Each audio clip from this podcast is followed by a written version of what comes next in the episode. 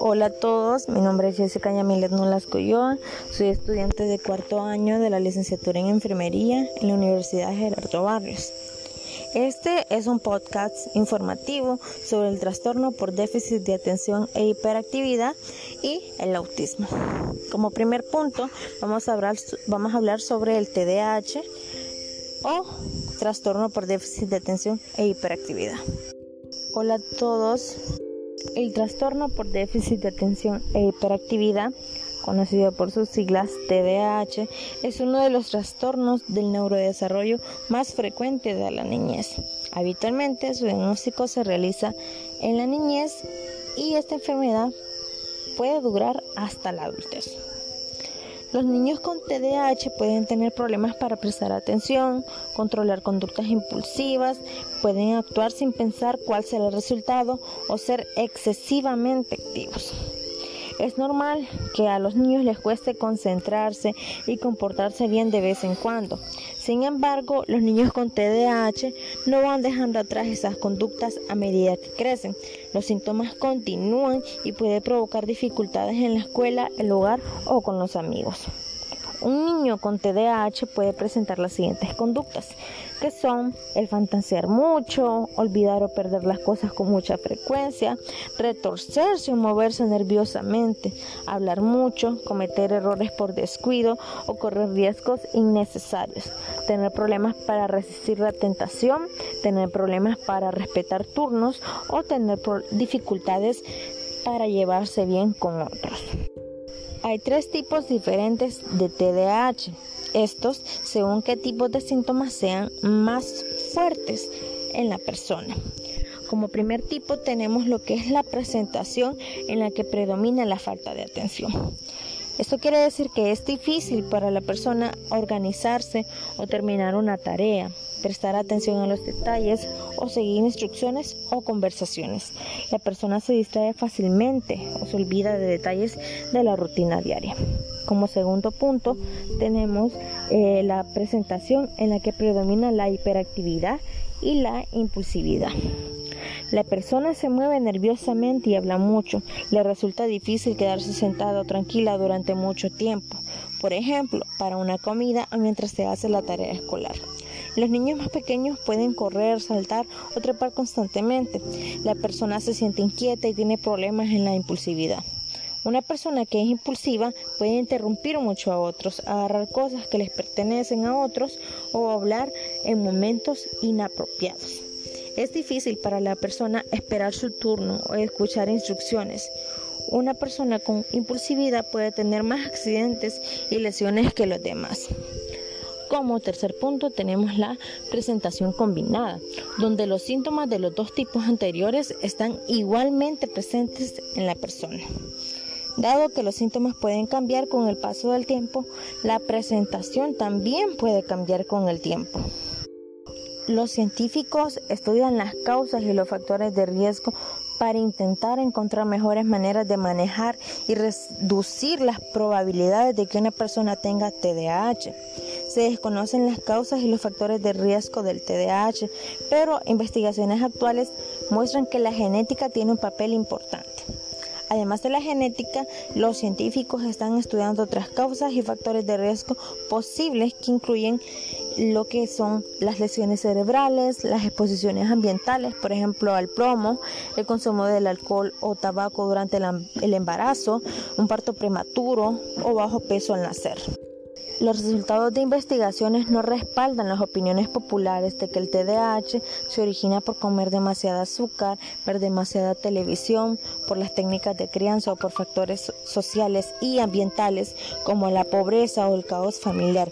Por supuesto, muchas cosas de esas están incluidas podría empeorar los síntomas, especialmente en ciertas personas, pero no hay suficientes datos de peso como para concluir que son las causas principales del TDAH. Decidir si un niño tiene TDAH es un proceso de varios pasos. No hay un único examen para diagnosticar el TDAH.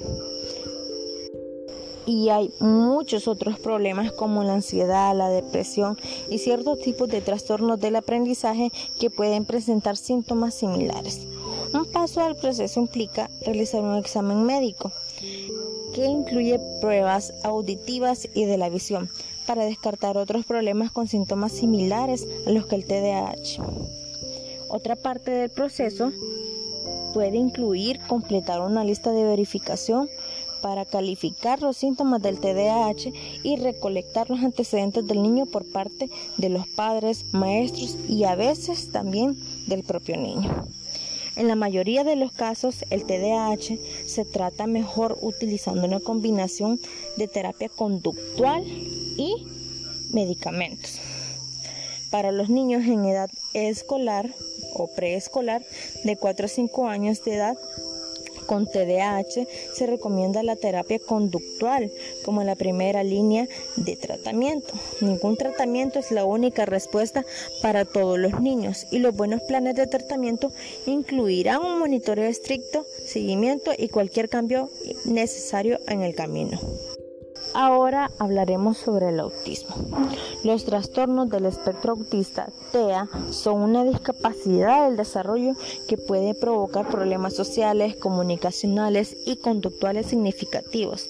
A menudo no hay indicios en el aspecto de las personas con TEA que los diferencien de otras personas, pero es posible que quienes tienen un TEA se comuniquen, interactúen, se comporten y aprendan de maneras distintas a otras personas. Las destrezas de aprendizaje, pensamiento y resolución de problemas de las personas con TEA pueden variar. Hay desde personas con muy altos niveles de capacidad, o sea que están dotadas, y personas que tienen muchas dificultades. Algunas necesitan mucha ayuda en la vida diaria, mientras que otras necesitan menos. Actualmente el diagnóstico de TEA incluye muchas afecciones que solían diagnosticarse por separado e incluyen el trastorno autista, el trastorno generalizado de desarrollo no especificado de otra manera y el síndrome de Asperger. Hoy en día a todas estas afecciones se les denomina trastornos del espectro autista. Los niños o adultos con TEA podrían presentar las siguientes características, como no son no señalar los objetos para demostrar su interés. Por ejemplo, no señalar un avión que pasa volando, no mirar los objetos cuando otra persona los señala, tener dificultad para relacionarse con los demás o no manifestar ningún interés por otra persona, evitar el contacto visual y querer estar solos, tener dificultades para comprender los sentimientos de otras personas y para de sus propios sentimientos. Preferir que no los abracen o abrazar a otras personas solo cuando ellos quieren. Parecer no estar conscientes cuando otras personas les hablan pero responden a otros sonidos estar muy interesados en las personas, pero no saber cómo hablar, jugar ni relacionarse con ellos. Repetir o imitar palabras o frases que se les dicen, o bien repetir palabras o frases en lugar de lenguaje normal. Tener dificultades para expresar sus necesidades con palabras o movimientos habituales. No jugar juegos de simulación. Por ejemplo, no jugar a darle de comer a un muñeco repetir acciones una y otra vez, tener dificultades para adaptarse eh, cuando hay un cambio en la rutina, tener reacciones poco habituales del olor al gusto, el aspecto, el tacto o el sonido de las cosas, perder las destrezas que antes tenían, por ejemplo, dejar de decir palabras que antes usaban. Actualmente no existe una cura para los TEA. Sin embargo, las investigaciones muestran que los servicios de tratamiento de intervención temprana pueden mejorar el desarrollo de estos niños. Los servicios de intervención temprana ayudan a los niños desde el nacimiento hasta los 3 años de edad a aprender destrezas importantes. Estos servicios pueden incluir terapia para ayudar al niño a hablar, a caminar e interactuar con los demás. Por lo tanto, es importante hablar con el médico de su hijo lo antes posible si piensa que su hijo tiene un TEA o otro problema del desarrollo. Además del tratamiento de síntomas particulares, como la terapia de habla para los retrasos de lenguaje, no requiere que espere hasta recibir un diagnóstico formal de los TEA. No se conocen todas las causas de los TEA. Sin embargo, hemos aprendido que probablemente existan muchas causas para múltiples tipos de TEA. Puede haber muchos factores distintos que hagan que un niño tenga más probabilidades de tener un TEA, incluidos factores ambientales, biológicos y genéticos. Pero todos nos hacemos la pregunta sobre a quiénes afecta. Los TEA ocurren en todos los grupos raciales, étnicos y socioeconómicos, pero es 4.5 veces más frecuente en los niños que en las niñas. Las investigaciones muestran que los servicios de intervención temprana pueden mejorar considerablemente el desarrollo del niño, a fin de asegurarse de que su hijo alcance su máximo potencial. Es muy importante obtener ayuda para los TEA lo más pronto posible. Muchísimas gracias.